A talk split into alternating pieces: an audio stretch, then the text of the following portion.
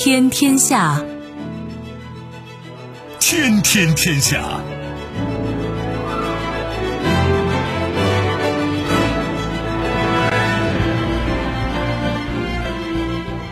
历史穿行者，新闻摆渡人。听众朋友，大家好，您正在关注收听的是《天天天下》节目，我是夏萌，和我一起陪伴各位的是本节目评论员重阳。世界纷繁复杂，新闻随时发生。今天的节目您将听到：未雨绸缪，德国研究机构预测2040年亚洲经济总量会超越欧美总和，极为罕见。以色列国防军总参谋长喊话拜登称误反伊核协议。新官上任，上任八天新政不断，拜登支持率超特朗普四年任期最高点。声势浩大。二十万台拖拉机国庆日开进首都，印度农民要从莫迪手里抢回饭碗。稍后我们会一一道来。收听我们的节目，您可以使用传统的收音机，也可以使用手机，欢迎使用计时客户端，也可以选择蜻蜓 FM、企鹅 FM，搜索“天天天下”就可以收听我们的节目以及其他相关内容。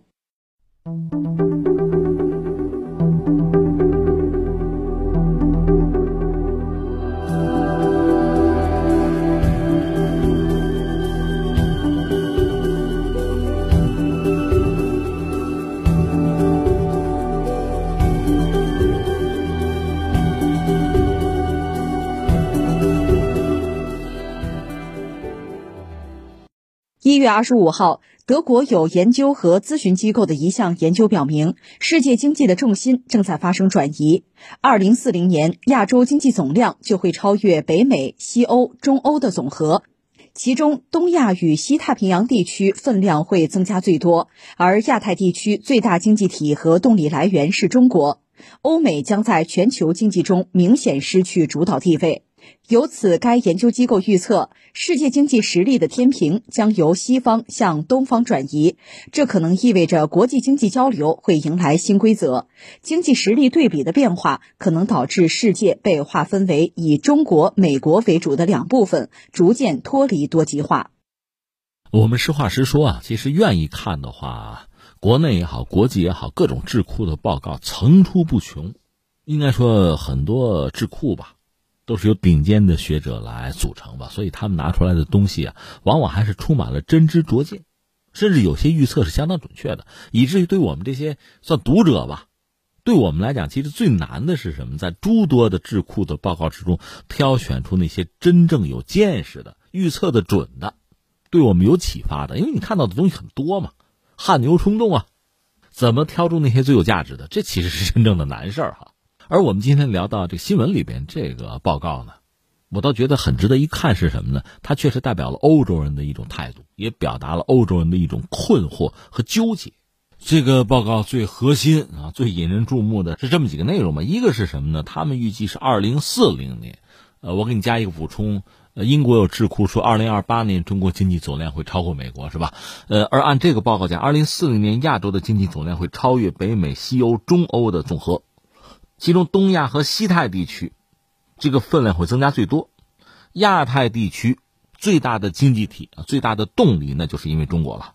所以，这个机构按照这个逻辑往下推呢，世界经济实力的天平是由西方向东方转移。这可能意味着国际经济交流呢，可能要迎来一个新的规则，因为格局变了嘛。经济实力对比的变化呢，导致世界被划分以中国、美国为主的两部分，逐渐脱离所谓多极化。而这个报告认为呢，就这个格局啊是应该避免的，最好不要让这个状况发生。想维持繁荣，就不要出现这样的局面，否则对世界经济会是非常致命的。他说，自由贸易和全球经济秩序的国际分工是现有和持续繁荣的基础，而美国发起的贸易保护主义、关税战和各地的产业补贴、技术壁垒，损害全球化经济下的所有参与者。这是报告一个明确的态度吧。另外值得关注的就是这个了，就是欧洲怎么办？巴伐利亚的经济联合会的总干事叫布罗萨德，他就代表德国的经济学家和政界人士表达担心，就说中美之间这个贸易冲突啊，可能会导致两国之间的长期对抗，那么世界经济会处于动荡之中，力量对比会发生变化。你注意下面他们推算的这个数据啊，就是欧洲怎么办？欧洲如果站队站到美国那边，加入以美国为主导的集团，那么可能会损失百分之二十二的出口，百分之三十的进口。那意思就是得罪中国了嘛？但是翻回来，欧洲向中国靠拢，出口可能会减少百分之十八。如果欧盟选择不结盟，就作为第三选择自己玩，单算一级，而且要充当中美之间的这个独立的力量，那么还会有百分之十二的出口损失。他们的结论就是要接受自由贸易和全球经济秩序的国际分工，除此之外别无选择。这算是欧洲人的一个态度吧。当然，我们开个玩笑说哈，刚才他列了三个选项，就站队美国、站队中国和自己玩。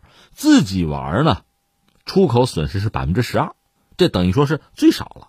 其次是向中国靠拢，出口可能减少百分之十八，但是要靠到美国、站到美国那边呢，出口要损失百分之二十二，另外进口还损失百分之三十呢。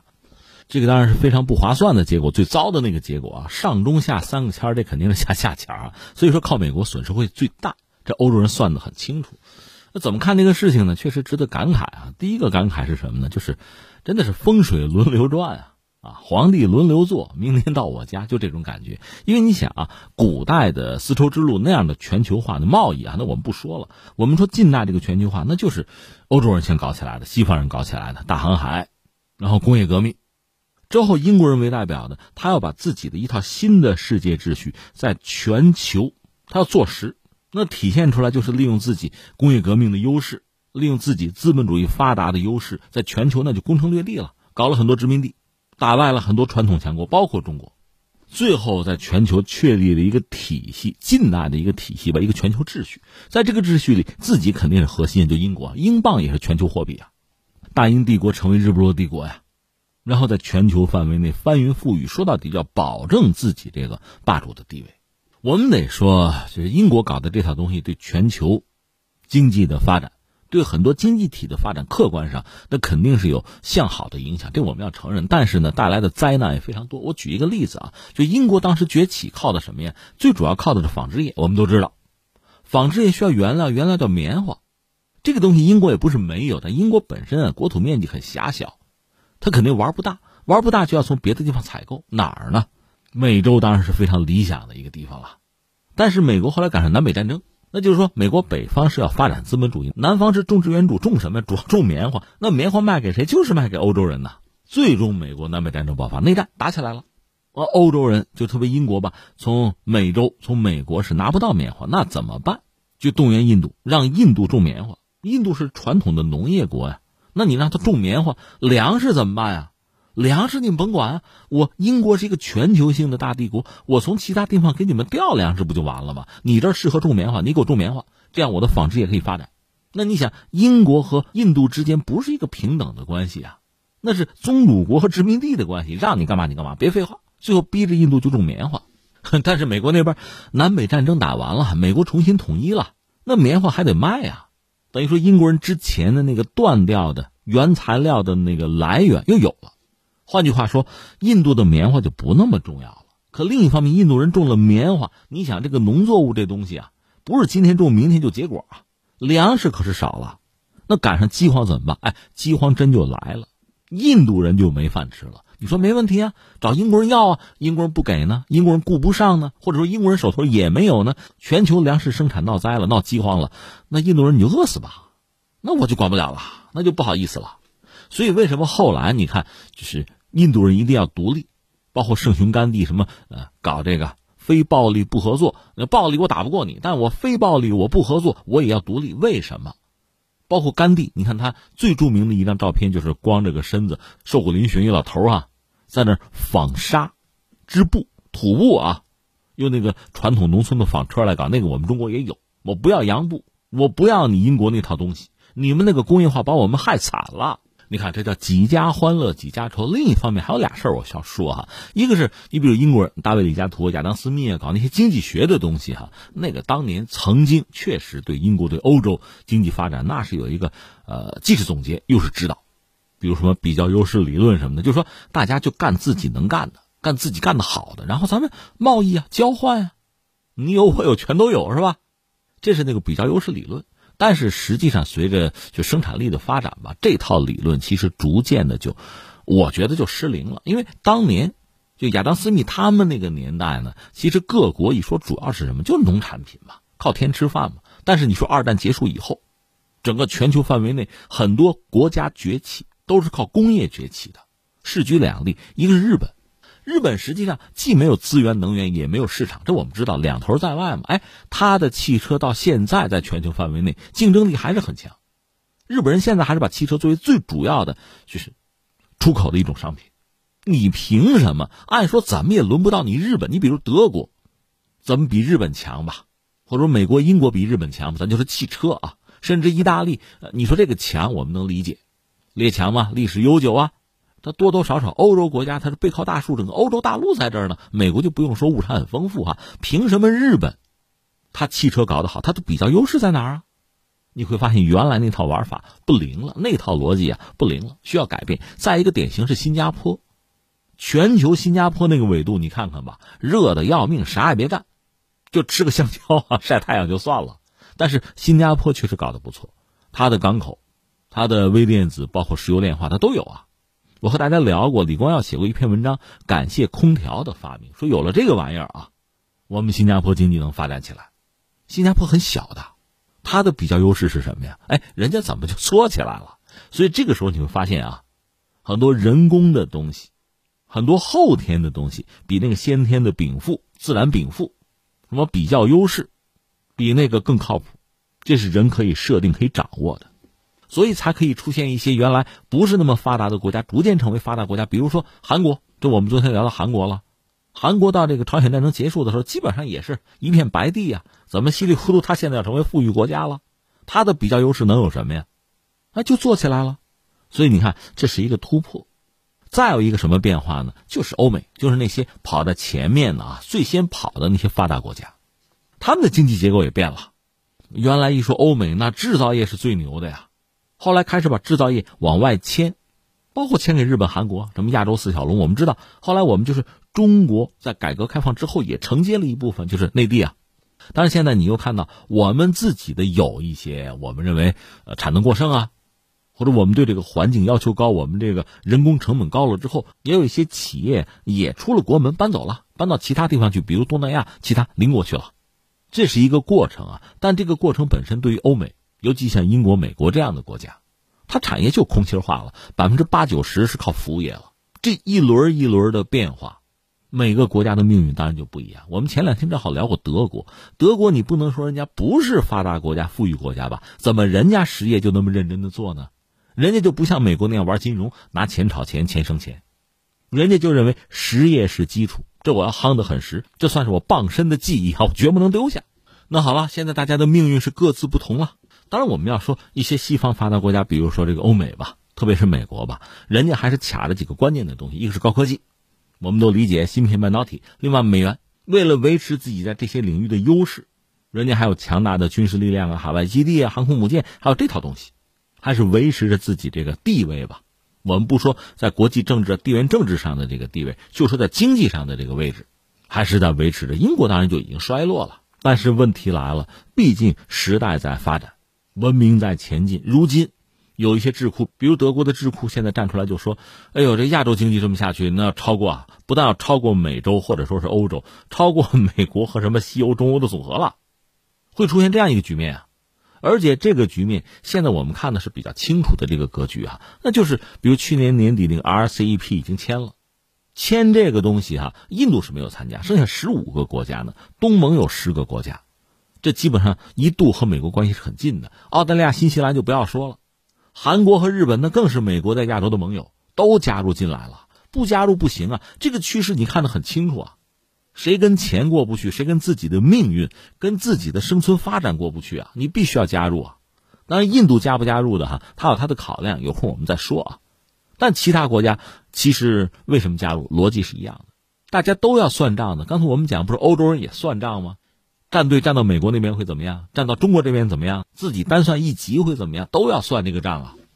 所以最后我想总结几条是什么呢？一个呢，我倒觉得西方国家真的是应该很认真的反思自己啊！你看全球化整个作为一个进程，一波一波的，本来近现代呢，欧洲是领先的，而且尤其是英国，那在全球是领跑的。后来怎么跑着跑着跑不动，就让美国超越了。美国也是曾经也很牛的，产能也很厉害的。你想二战的时候号称什么民主国家兵工厂，那它的什么飞机大炮生产，那那数字很吓人的。那怎么跑着跑着，你产业就空心化了？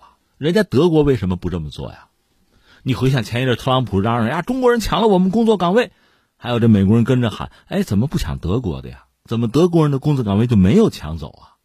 所以你看，一个是要反思，第二呢，就是全球化确实也遇到一些问题，尤其这次疫情吧，让全球化以前的那个问题，比如说全球部署的这个产业链啊、供应链这个问题多多。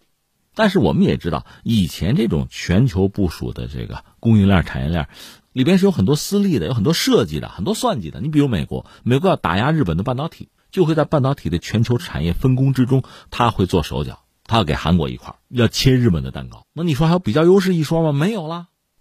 那就是政治或者说就是利益的赤裸裸的算计了，那这种分工、这种链条本身，你说受到冲击、受到质疑，它不很正常吗？现在疫情确实让我们看到一些新的样貌，就是这个供应链怎么能缩短一些，怎么能可靠一些？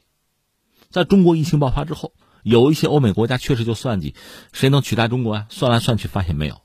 而中国真的成功的复产复工之后，你再看中国和周边国家的联系，实际上是非常紧密的，或者说更加紧密的，而且这是经过疫情考验的。这种区域经济的一体化，在全球化进入低潮的时候吧，逐渐又显现出它的活力，就出现现在这么一个状况：RCEP。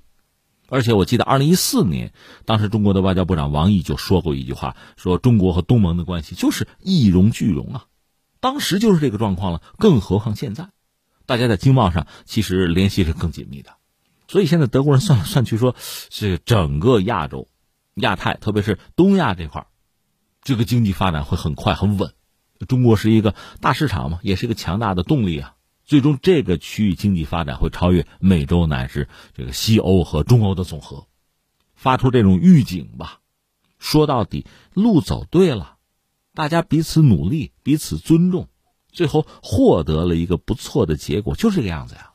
而且中国人适时的提出了一个人类命运共同体的概念。什么叫共同体？说到底呢，相互连接很紧密，你活我也得活，你死我也活不成，这叫共同体，命运共同体。那就是需要大家彼此之间多理解、多关照、多尊重。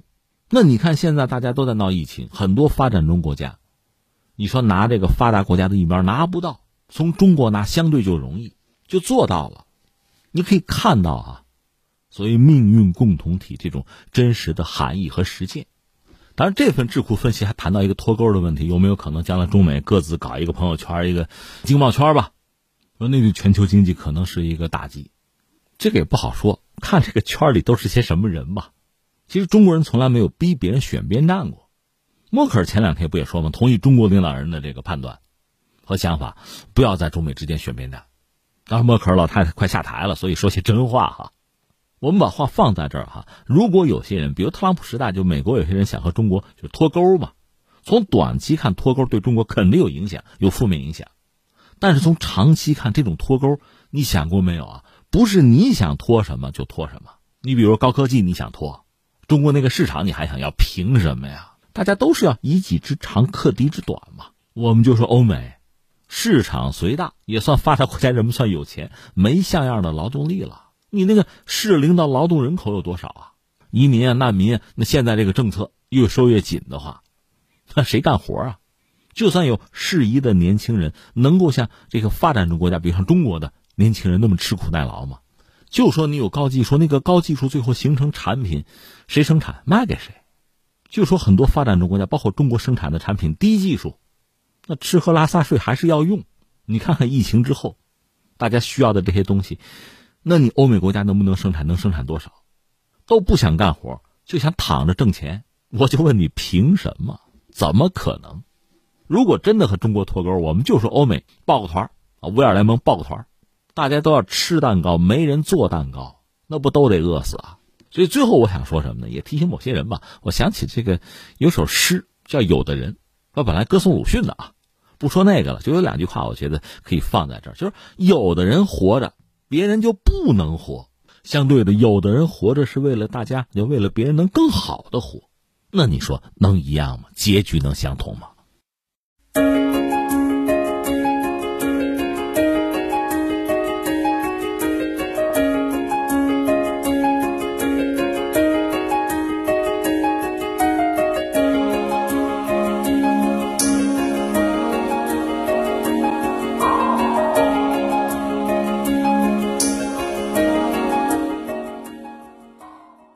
当地时间二十六号，以色列国防军总参谋长阿维夫·科哈维向美国发出警告，声称以色列军方正在更新对伊朗行动计划，美国任何重返伊核协议的举动都将是错误的。有分析称，科哈维此番警告实属罕见，这显然是在向拜登发出明确信号，要求拜登在对伊政策上谨慎行事。科哈维二十六号在以色列国家安全研究所演讲时发出了此番警告。他称，伴随着美国政府更迭，伊朗正试图恢复之前的协议，但无论是回到二零一五年的伊核协议，还是达成一个改进后的类似协议，都是一件坏事儿，是错误的做法。科哈维开始渲染伊朗威胁，称倘若伊核协议得以重新实施，伊朗最终将能够在几个月甚至几周内以更快的速度拥有自己的核武器。他表示，根据伊朗现在推动获取核武器的行动，他已向以色列国防军下达指示，在目前已经拟定好的行动计划之外，增加若干新的行动计划。这个消息特别有意思，非常耐人寻味，很少见。你看，这位科哈维将军呢，他是以色列国防军的总参谋长，非常典型的军方人士，军方高级将领。按说哈，咱们也轮不着他，就八竿子打不着他说这句话。据说美国方面呢，新总统拜登刚刚上台，就中东的政策到底怎么样？其实美国方面并没有拿出一个一个框架来，包括和伊朗的关系，那个伊核协议到底怎么办？只是之前拜登说过哈，想重回伊核协议。但是呢，恐怕还需要谈。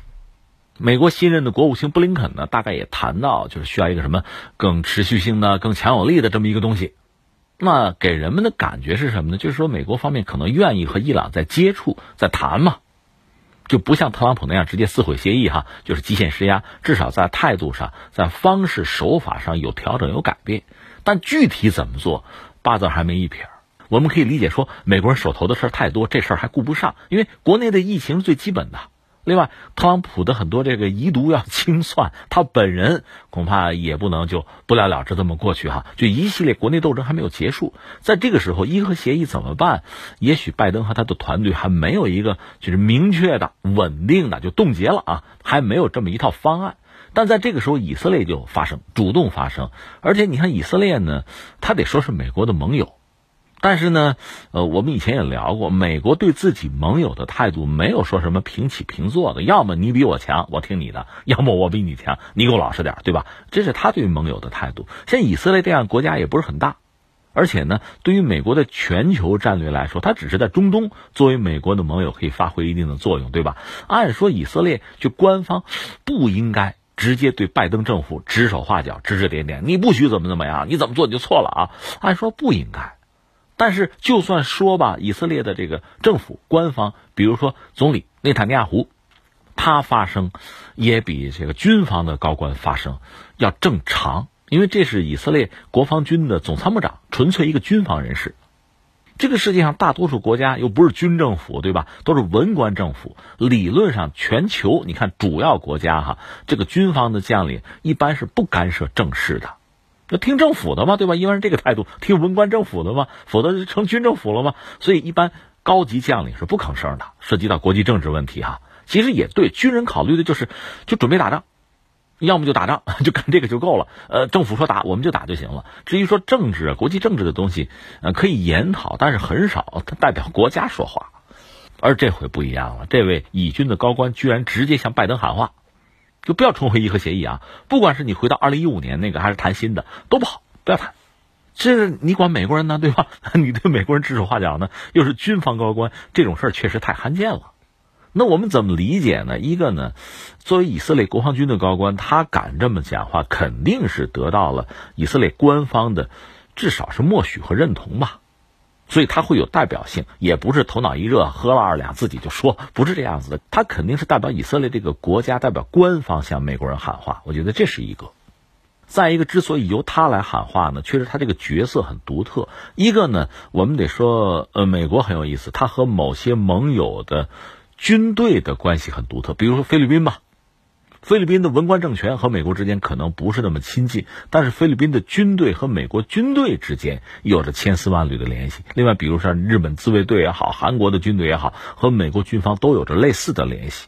这个对这些国家的文官政府其实也是悬在头上的一把这个达摩克里斯之剑。听话，小心啊，不然搞你啊！会出现这样一个局面。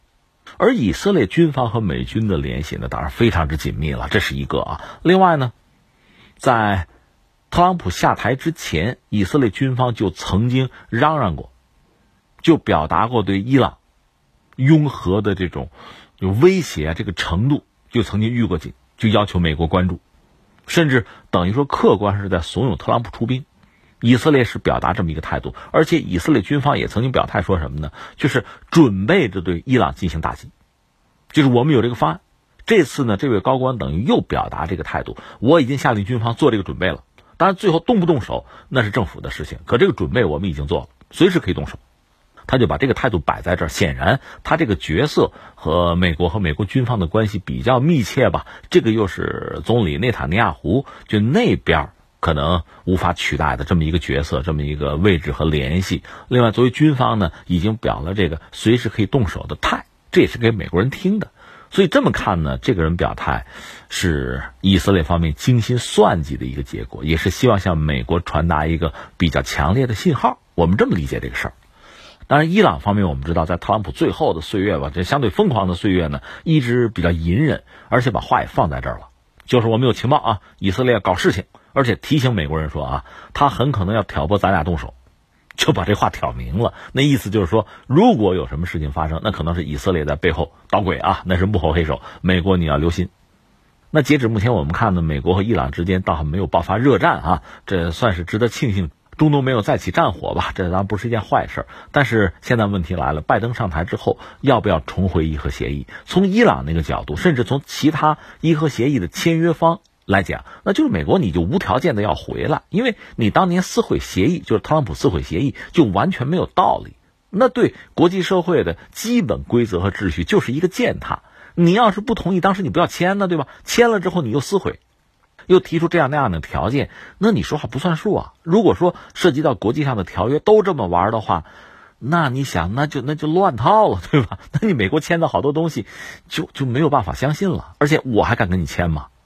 不光是说伊朗和美国的关系，其他国家和美国签类似的东西，那都得大大小九九啊，那有意义吗？啊可靠吗？你美国的声誉还有吗？就会出现这个问题。所以从这个角度看呢，那拜登你既然上台，无条件的回来，你回来有什么事儿咱再说。你先重新承认伊核协议，然后咱们再说。但是从拜登来讲呢，一方面对特朗普的做法肯定是不认同，特朗普这个遗产我一定要毁掉的，那不认。但另一方面，乖乖的就回到伊核协议里边去，这恐怕也不是拜登愿意做的事情。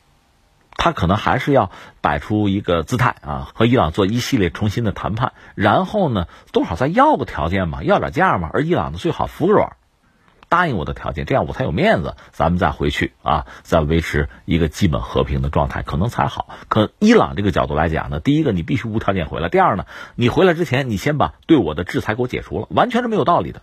实际上，像欧洲国家就签了伊核协议的英法德，其实应该说是理解和支持伊朗的一个态度。美国不讲理嘛，但是这几个作为美国盟友的国家也没有胆量站出来，真的去将美国一军，批判美国又不敢。所以这个局面就就僵持到现在这个状况。特朗普挖的坑，现在就需要拜登来填了。刚才我们讲，第一个，拜登恐怕真还顾不上，因为美国国内的疫情啊、经济问题、大国关系的问题可能更重要。再就是呢，我个人理解，就是之前特朗普他的这个中东政策基本上是由他的女婿库什纳操刀，那是个犹太人，所以整个中东政策肯定是偏向以色列的。这就让谁呢？让阿拉伯国家，特别是像巴勒斯坦非常不满。至于伊核协议呢，也让欧洲的盟友感到不快，还不考虑中俄的态度，欧洲人就受不了嘛。那现在拜登呢，恐怕应该是拿出一整套中东的这个结构性的战略，他也好，包括这个新国务卿布林肯也好，其实之前都做过中东啊这一块儿，所以应该是驾轻就熟，不好说胸有成竹吧，但是脑子里应该是有一个基本结构的。他应该拿出整个的一个结构性的框架，一个战略来，就中东问题按我的来，特朗普那套不作数了，应该是这样。但这可能需要时间。另一方面呢，就以色列很担心出现这样一个局面，因为拜登做副总统，奥巴马做总统的时候，和以色列关系就非常不好。呃，内塔尼亚胡和奥巴马互相看不上，基本上就不说话了。如果不是特朗普做到总统哈，以色列和美国的关系在很长的一段时间就趋冷，就出现这个状况。当然，这种冷也不是百分百，因为你得说犹太人呢，经过这几十年的经营吧，呃，在西方，特别是在美国，有非常大的影响力。就是所谓院外集团啊，呃，对于美国的经济和政治，犹太人确实有很大的影响力。他们会通过这样那样的游说的方式呢，去影响美国的政策和国际战略，包括中东战略。拜登呢也不可能幸免，想必呢，在美国的大量犹太人的组织也好啊，集团也好啊，通过这样那样的方式，会对这个新政府有影响。也正因为此吧，拜登马上拿出什么中东的方案，对伊朗的态度恐怕为时尚早，他需要一点时间，他需要重新思考和布局。而以色列在这个时候呢，又紧急的敲打美国，显然表达了自己一种非常迫切的担心。当然，我们说美国在中东也不是什么没有做，已经开始撕毁之前特朗普构架的那些东西。你比如说，本来说好是卖沙特军火，呃，另外卖阿联酋那 F 三五。现在都被紧急叫停了，非常搞笑。拜登上台前一小时刚签的，就是 要卖给阿联酋 F 三五战斗机，现在停下来了，说是重新审查，也没有说最终不卖啊，说审查。需要一个过程吧。其实，假设我们是拜登的话，这个态度也不能说不对。包括就是美国和中国呃第一阶段的贸易协议，包括特朗普时代中美关系吧，就经贸关系一系列的这个涉及到什么协议啊、对话之类的东西，拜登说都都要审查一下。我既不是马上把他们废除掉，也不是马上要推新的，我要先看看这些东西，就相对来说理性一点吧。这个态度其实从拜登来讲可能是上上选，只不过。让沙特呀，让阿联酋啊，就是在特朗普时代多多少少觉得，呃，得了点实惠，占点便宜，让这些国家、这些人吧，感到一脚踩空，就非常失落了。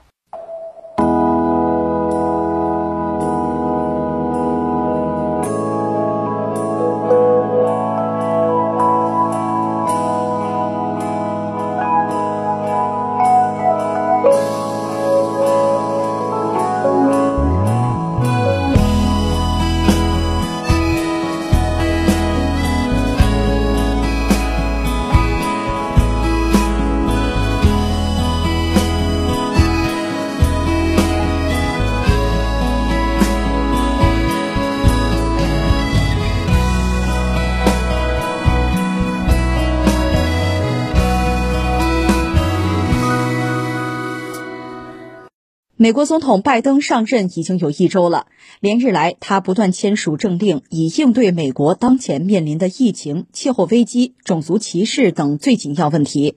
继上任当天重返巴黎气候协定后，拜登再次在气候议题上发力。二十七号又签署相关推进措施。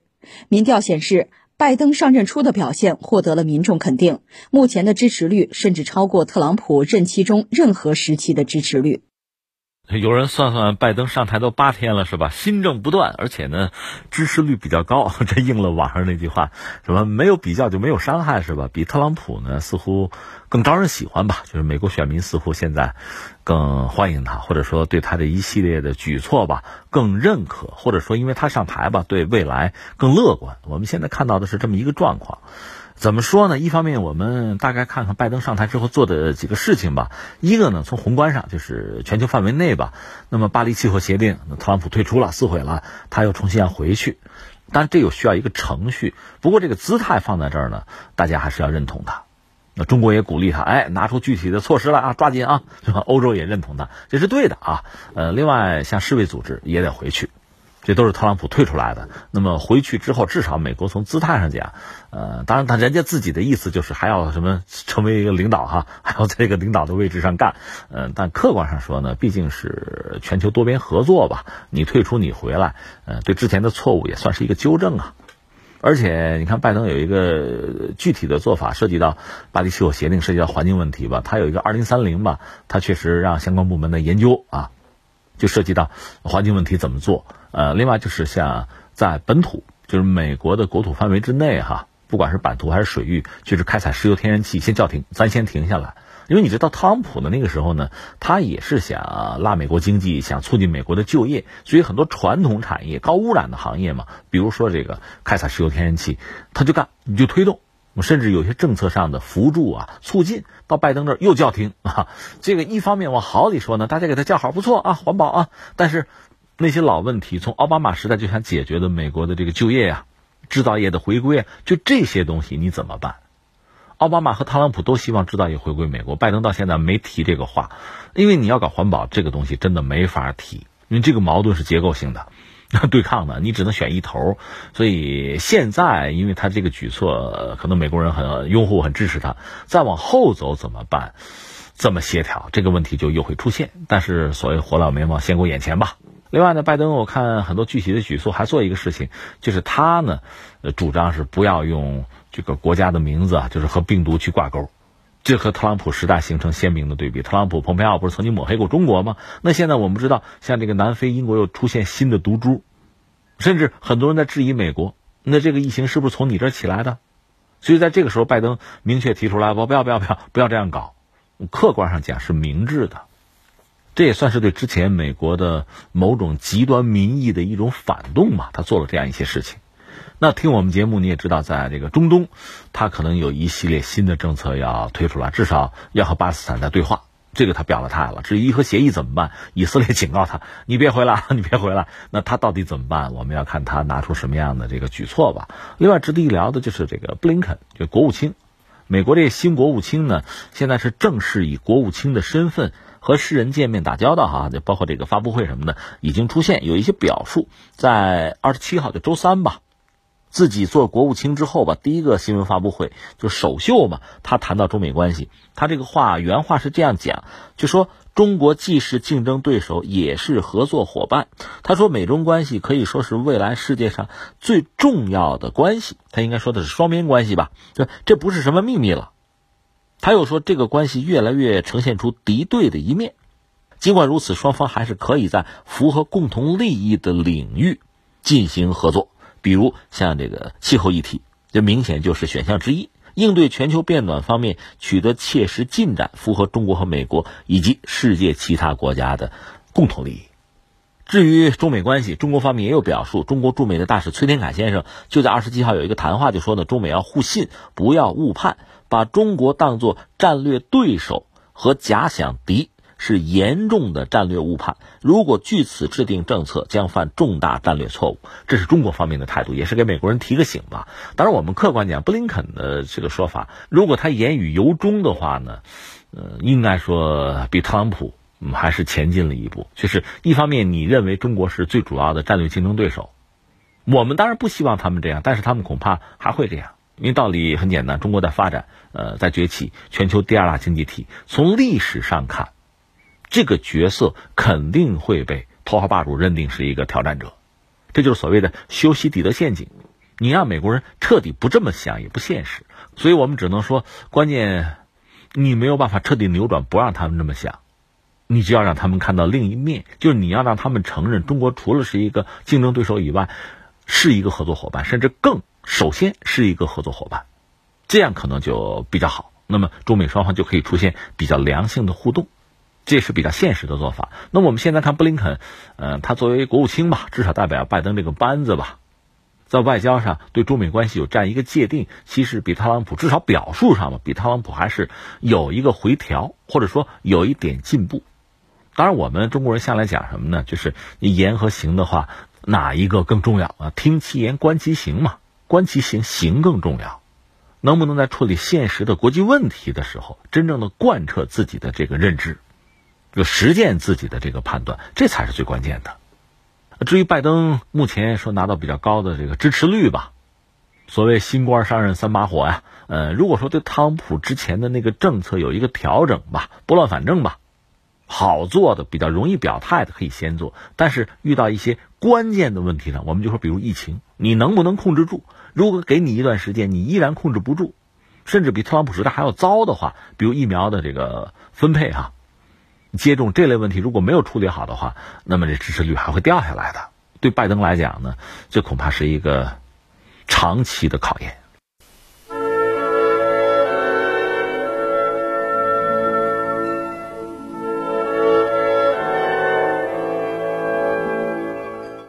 当地时间一月二十六号，印度首都新德里正在举行共和国日阅兵式的同时，印度农民的拖拉机大军再次开进市中心，抗议他们认为危及存亡的农业新规。为了防止抗议人群破坏阅兵式，警方当天上午事先用集装箱和卡车封锁了新德里的大部分入口，并试图用警棍和催泪弹阻止抗议者进入。但最终，成千上万的抗议者突破了防线，涌进新德里街头。部分抗议者所处的十字路口，距离总理莫迪和其他政府领导人观看阅兵式的地点只有三公里。抗议的农民在拖拉机上悬挂着印度国旗和各个农民工会的旗帜，许多人手持竹棍冲破路障，与警方发生暴力冲突，场面一度失控。现场基本没有人佩戴口罩，还有抗议者闯进17世纪莫卧儿帝国时期的皇宫红堡。印度这个消息吧，让我想起那句老话了，中国人说的嘛。就治大国如烹小鲜，不是说那个小鲜小菜好做，它难做，搞不好就糊了嘛。必须小心翼翼啊。那莫迪现在遇到的这个问题就很麻烦，就印度的农民对他的农业政策不满，这个不满发展到最后就是，你不是国庆吗？是吧？你不是要面儿吗？要脸儿吗？我给你搅和搅和。所以大量的拖拉机进城啊，进首都，哎呀，这一片混乱。那莫迪估计也是非常的不舒服，但是怎么办呢？一样一样说，我们先就事论事，说说这个事儿啊。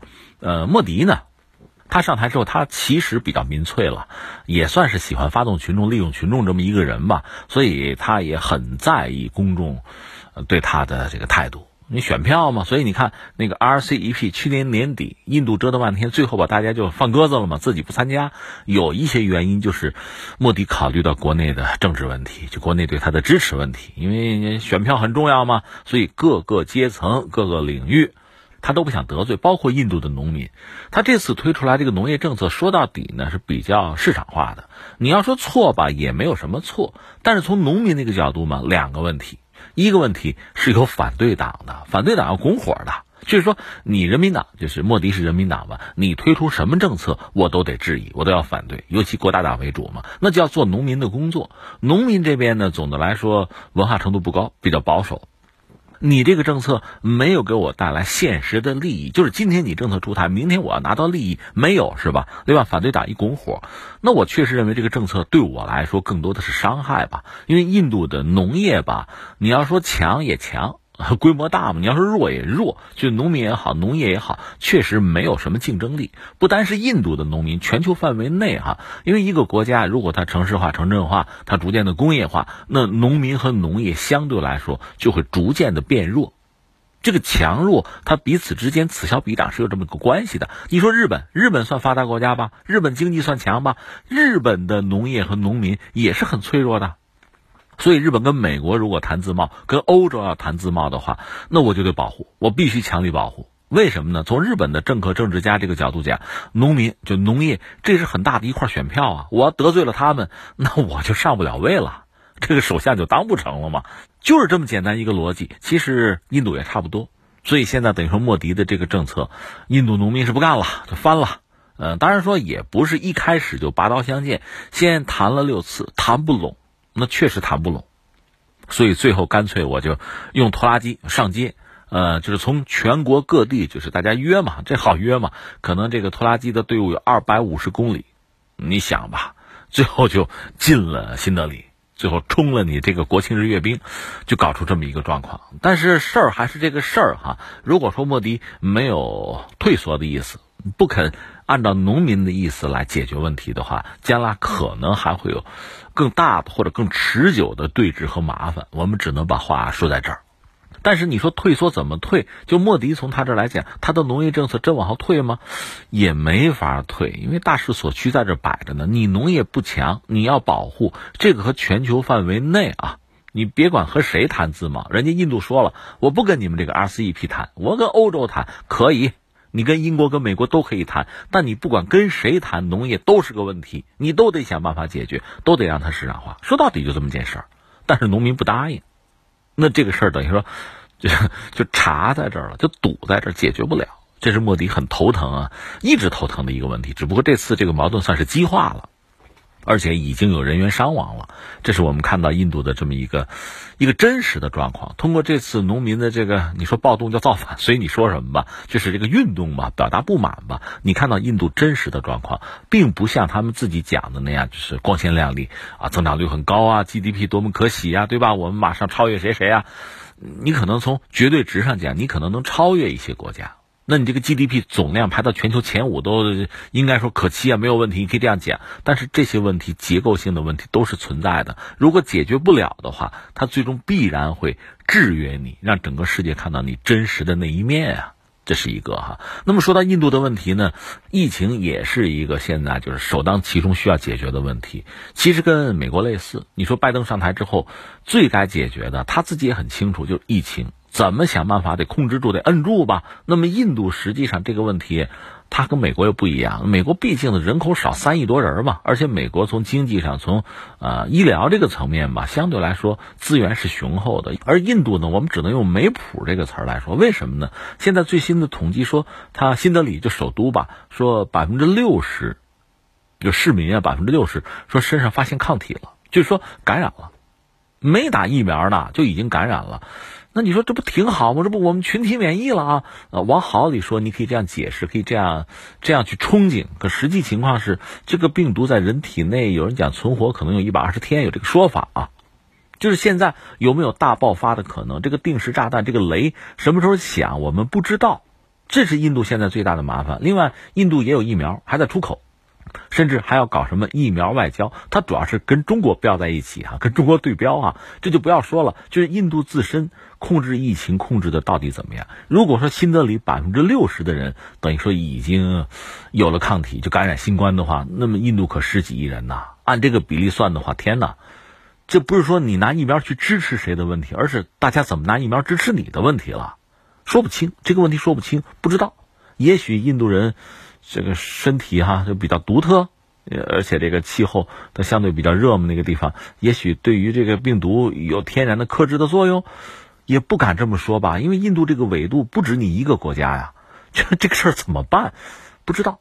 而且呢，就是印度嘛，我们说它增长率比较高，但是它这个经济上，我觉得结构性的那些问题和矛盾，这么多年哈没有见到根本性的解决，这是实话。就如同我们讲俄罗斯一样，就经济可以高可以低哈，但是我们就就拿我很期待，呃，俄罗斯是什么呢？经济结构发生一个根本性的调整，因为苏联解体之后，它是等于去工业化了，它的工业化什么时候能够逐渐的恢复？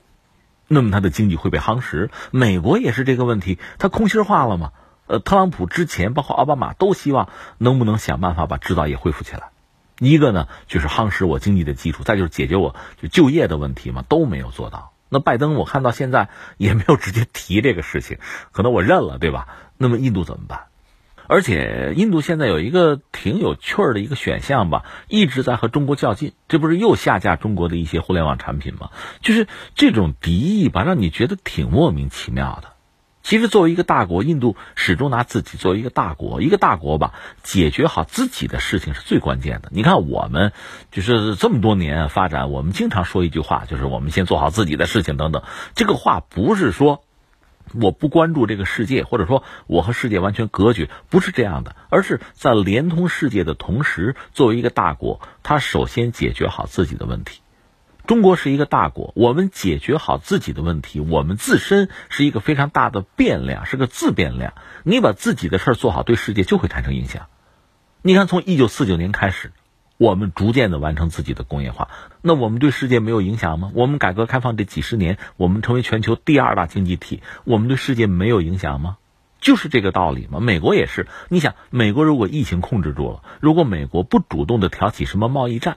如果美国老老实实的埋头做好自己的事情，对世界又是一个什么样的影响，对吧？当然说他是不是有这个选项，愿意这么选择，那是他的事情。从印度这个角度来讲，他的牌其实不是很好，如果不能很好的解决自己的问题，不管说是疫情还是他的这个制造业、经济结构，或者还是农业吧，就国内这个事儿，如果解决不好的话，哈，只是想通过民粹啊、民族主义啊，选一个假想敌啊，跟人家死磕，比如现在跟中国就就较劲，这个是解决不了问题的。前两天我看了一个新闻，挺有意思啊，就说到印度的这个航空母舰。航空母舰不是每个国家都有的，全世界能够自己造航母的国家就更少。像印度呢是买，比如说买英国和俄罗斯二手的航空母舰。它现在最主力的四万吨的航母呢，买的就是当年俄罗斯有一个火灾吧烧掉的一条船，叫戈尔什科夫海军元帅号，是普京做主呢白送给印度的。但是跟印度说说这个我帮你改装，你烧了嘛，然后我给你配现代机，你掏钱就是了。印度就掏了，掏了二十三亿美元。那相当于买条新船啊！而且更有意思的是哈，这条船就是俄罗斯给印度改装的这条船啊，它那个升降机啊非常小，那个尺寸啊只适合搭载一种飞机，就是俄罗斯的米格二十九 K，别的飞机装不了。现在呢，美国是向印度推销那个呃超级大黄蜂。F A 十八 E F 超级大黄蜂这个飞机，甚至美国人说你们那个航母不是滑跳起飞的吗？我这也能，我给你演示一下，这个都没有问题。但是那条航空母舰的那个升降机的尺寸根本就不支持这个超级大黄蜂，你买了之后放不到机库里边去，放进去拿不到甲板上来，所以你忽然发现哦，俄罗斯当时设计这个这个升降机的时候啊，就没往大里做嘛，是有算计的，只能放俄罗斯米格二十九。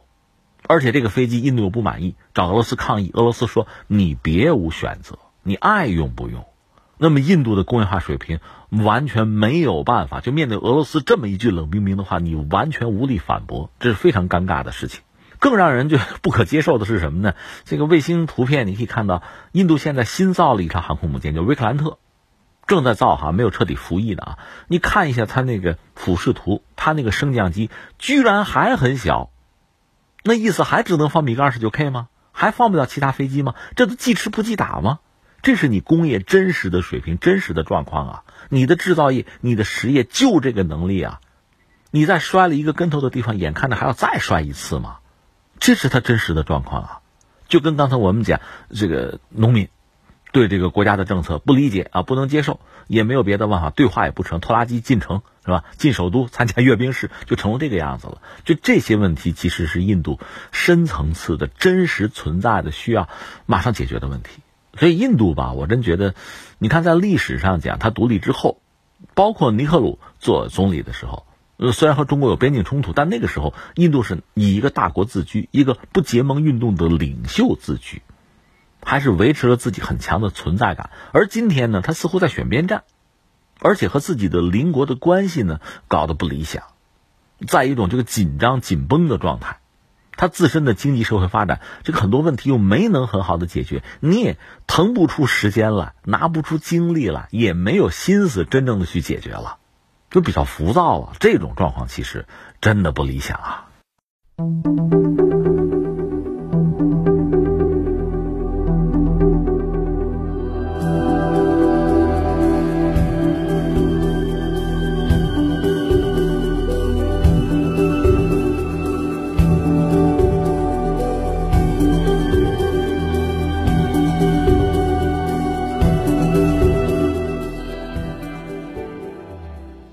好，听众朋友，以上是今天节目的全部内容。最后还是要提醒您，收听我们的节目，您可以使用传统的收音机，或者是手机，通过计时客户端蜻蜓 FM、企鹅 FM 搜索“天天天下”，就可以找到我们的节目。我们明天再会。